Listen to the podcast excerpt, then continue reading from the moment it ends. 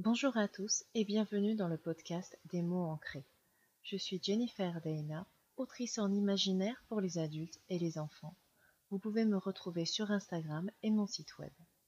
J'ai créé en avril 2021 le magazine Les mots ancrés afin de discuter des divers sujets qui entourent l'écriture. Comme tout le monde n'a pas le temps de lire les articles, j'ai pensé à ce format podcast qui vous permettrait de les emporter un peu partout et de découvrir les contenus, quoi que vous Sensibilité émotionnelle et littérature. Les trigger warnings. Alors je précise que cet article du magazine de juillet a été écrit par Anaïs Guiraud à ma demande. Les trigger warnings, c'est c'est une solution proposée pour prendre en compte les lecteurs sensibles, hypersensibles ou traumatisés tout en ne divulguant pas le contenu complet d'un roman. Alors évidemment, c'est une technique qui est très contestée. J'avais envie de vous en parler parce que personnellement, j'ai trouvé que ça, pouvait être intéressant. Mais encore une fois, c'est comme pour beaucoup de choses. Chacun son avis. Tant que chacun respecte l'avis des autres, je ne vois pas où est le problème. Donc, on va commencer par expliquer ce que c'est que les trigger warnings. Les trigger warnings sont des avertissements placés en début de documents ou d'œuvres audiovisuelles ou télévisuelles ou autres afin d'aviser le contenu de ce, que le contenu de ce média peut déclencher des crises d'angoisse ou des flashbacks. Les trigger warnings sont des avertissements placés en début de documents ou d'œuvres audiovisuelles ou télévisuelles ou autres afin d'aviser que le contenu de ce média peut déclencher des crises d'angoisse ou des flashbacks chez les personnes souffrant du syndrome post-traumatique c'est le fameux Ce film peut contenir des scènes destinées à un public averti. Concept né dans les années 90 aux États-Unis dans, les milieux étudiants et féministes, l'expression trigger warning vient du terme médical trauma trigger, déclencheur de trauma. Trigger représentant la gâchette. Les trauma triggers sont des stimuli qui vont rappeler, voire ranimer le trauma à la personne concernée, un déclencheur n'affectera pas une personne qui n'a pas vécu un tel traumatisme. Parmi ces déclencheurs peuvent par exemple se retrouver peuvent, pas, peuvent par exemple se trouver des représentations de violences physiques, agressions sexuelles, viols, racisme, homophobie ou psychologiques, violences verbales, suicide, dépression, etc. Il existe également des personnes hypersensibles qui, sans avoir été victimes de trauma, souhaitent éviter certains contenus ou simplement s'y préparer.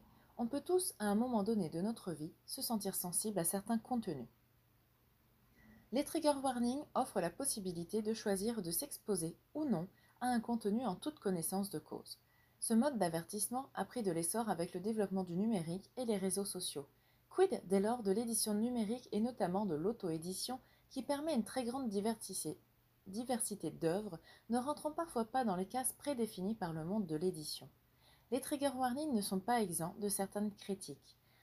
Ainsi, certaines études psychologiques pointent leur inefficacité relative, d'autres leur façon d'induire que tout est dangereux, ou encore le fait qu'ils puissent constituer une divulgation du contenu, voire un frein à la lecture ou même à l'écriture. Tous ces arguments sont valables. Chacun doit donc se poser la question d'apposer des trigger warnings ou non, puis d'identifier s'il serait utile pour avertir certaines catégories de personnes. Cela leur permettrait de sentir que leurs besoins en matière de santé mentale sont considérés face à certains thèmes abordés. Mais alors, comment imposer des trigger warnings? Une fois que l'on a la volonté d'afficher des avertissements ou identifier des scènes qui peuvent provoquer un certain sentiment de malaise ou d'insécurité chez les, individus, chez les individus sensibles ou traumatisés, comment procède-t-on? Une solution consiste à ajouter de petits symboles en fonction des scènes que l'auteur ou l'autrice estime devoir baliser puis à indiquer que de plus amples informations sont disponibles sur un site dédié en scannant un QR code. C'est un moyen simple, visuel et efficace de proposer des trigger warnings.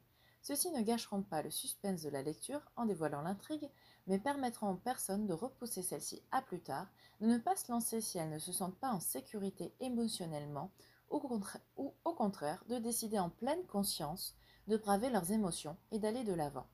Le site www.triggerwarnings.fr met gratuitement à disposition des auteurs et des autrices qui le souhaitent les ressources et visuels à insérer dans leurs romans. Les avantages de ce projet sont nombreux une bienveillance légitime, une totale gratuité et un consentement absolu tant pour les lecteurs et les lectrices que pour les auteurs et autrices, qui sont libres de les utiliser ou non, un respect des œuvres et des droits d'auteur de chacun. Et voilà pour ce petit article sur les trigger warnings. Je vous invite encore une fois à aller voir dans le magazine de juillet si vous avez loupé le nom du site où retrouver les trigger warnings ou pour relire cet article à tête reposée. Et je vous dis à très bientôt.